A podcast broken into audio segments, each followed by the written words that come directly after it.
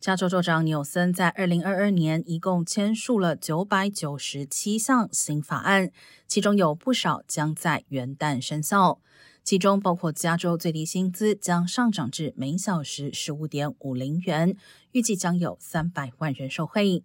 另外，加州新法禁止粉红税，也就是零售商在定价时，针对基本相同的产品，不能再将包装成女性产品的洗发精、除臭剂等定较高价格。同时，自元旦起，如果在网络上收到裸体照片、影片或其他强烈性暗示的内容，当事人可以提告对方，法院可判处一千五百元至三万元不等的罚金。